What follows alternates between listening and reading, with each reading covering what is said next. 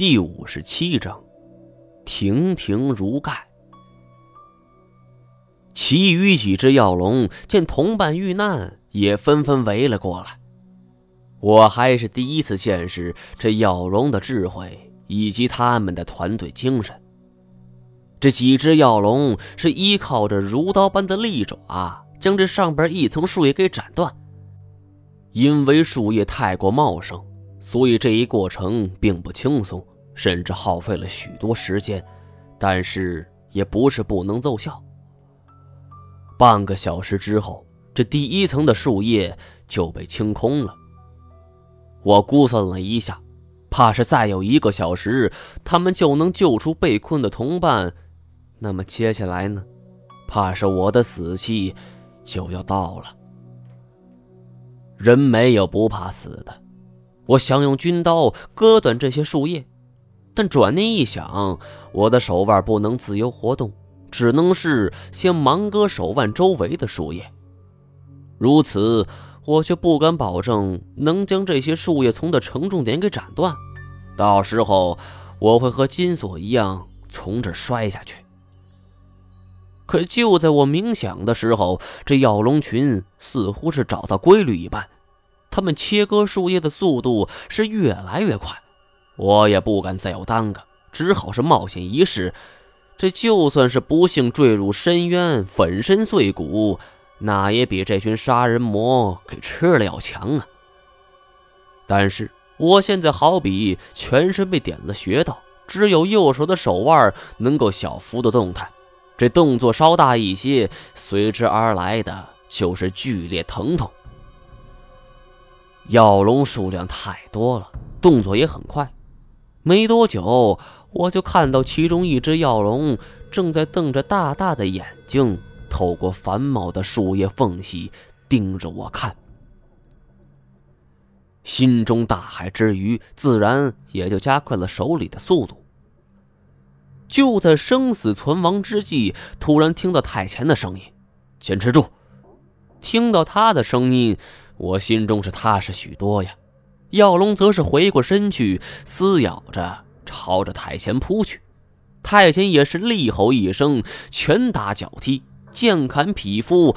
正在奋力斩断树叶的药龙，则是不得不分出一批前去应对。如此一来，汇聚在树叶丛里的药龙则是越来越少，反而是太前身前，则是围了越来越多的药龙。我也不知过了多久，眼前是骤然亮起，太前举着手电斩断了所有树叶，将我给拉了起来。我长呼了一口气儿，看到粗壮的树枝上横七竖八躺满了药龙尸体，几乎是铺了厚厚的一层啊。照这么看，那跌落下去的药龙更是数之不尽了。回过头去。一开始被困在我脑袋边的药龙还在绝望的嘶吼，我想也没必要赶尽杀绝了。不知道为什么，此时死里逃生的我忽然有了一种负罪感。这种药龙在此地存活了成千上百年，严格来讲，我们才算是闯入者，打扰了他们原有的生活。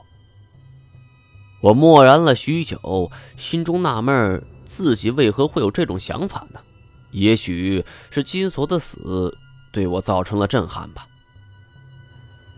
太监是左右横踢，又踢开几只药龙的尸体，清理出一块空地。我们坐下休息，吃了点东西。我问太监：“这上面还有多高呢？”他眼神很好，应该能够估算出来，很近了，两小时左右。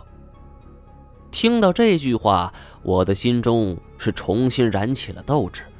刚刚经历生死的苦难瞬间，被抛到九霄云外，恨不得一步登天。接下来有什么打算？我被太前这一问问的有点懵了，但是我觉得凭我们此刻的关系，没什么好隐瞒的。我叹了口气儿：“哎，四川吧，我要去找许传富。”太监微微皱眉，是诧异的看着我。他没想到我会有这样一步计划。我便将金锁告诉我的事儿全盘告诉了他。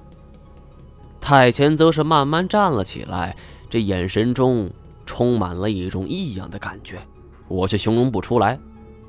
我俩就这么互相看着，持续了足足一分多钟啊。最后还是太监仰头看了一下，走吧。生仙鹤断了一把，而我手里还有一把。就这样，我们依靠着金锁留下的西派盗墓工具，是慢慢爬升。幸好此时没有药龙再来追击了，否则的话，这把生仙鹤也随时有被折断的可能性。两个小时后，我们来到了神奇墓的最顶端，这眼前的情形。是让人叹为观止啊！郁郁葱葱的树冠，图通遮天蔽日的大伞，方圆竟然一眼望不到头。每一片叶子都发射出了翠绿的光芒，夺人眼目。这周围也被照得明亮了起来。面对这棵举世罕见的神树，我不由得双膝发软。有一种想跪拜的冲动，但是此刻却有一道新的难题摆在我们面前。这里枝繁叶茂，大如伞盖。我们想要到达树冠顶端，首先得想办法穿越这茂密的树叶丛。这些树叶看似苍翠，实则暗藏杀机。我刚刚就领教过一番。而现在的我是衣衫褴褛，身上到处都是血迹伤痕，只靠我们两人的话，徒手从这里爬上，那绝对不可能。我是怔怔的看着太前，这心中盘算着如何是好呢？太前紧走两步，然后拔出短剑对我道：“你在这等我。”说完，他纵身一跃。左右短剑便插进树干，这距离树冠几尺距离，他是抬起右手就割断了树叶。依靠这个办法，他竟然在茂密的树叶丛中开出了一个可容一人钻进钻出的洞口。又过了十几分钟，他沿着这个洞口是慢慢开进。洞口处时不时有片片树叶落下，犹如掉落般的利刃。我几次想走近观察情况，却始终不敢靠近。少时，他的身影就已经隐没在树林丛中。我除了原地等待，也并无其他方法。不知不觉，时间已经过去了许久，我是心急如焚。不知道太前的行动是否顺利。历经磨难走到这一步，功亏一篑是我最不想看到的。可是这里凶险万分，我又希望太前能够平安无事。这万一他有什么好歹，我还真不知道该怎么面对这一结局呢。我颓然坐在树枝上，过了一会儿，就站起来四处走。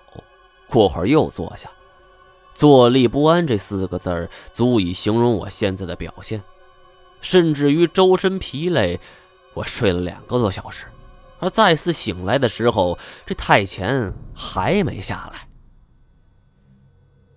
体力已经得到充分缓解。我仰头看着洞口，这树叶已经很少落下，有的时候甚至十几分钟才有一片叶子。我心中估算一下，这个洞口似乎我可以尝试钻一下。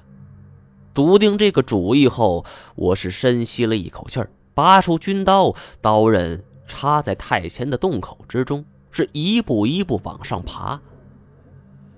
多亏了太前利刃以及蛮牛般的力量，否则仅凭我的本事是很难能够穿透这种坚硬如铁的树干。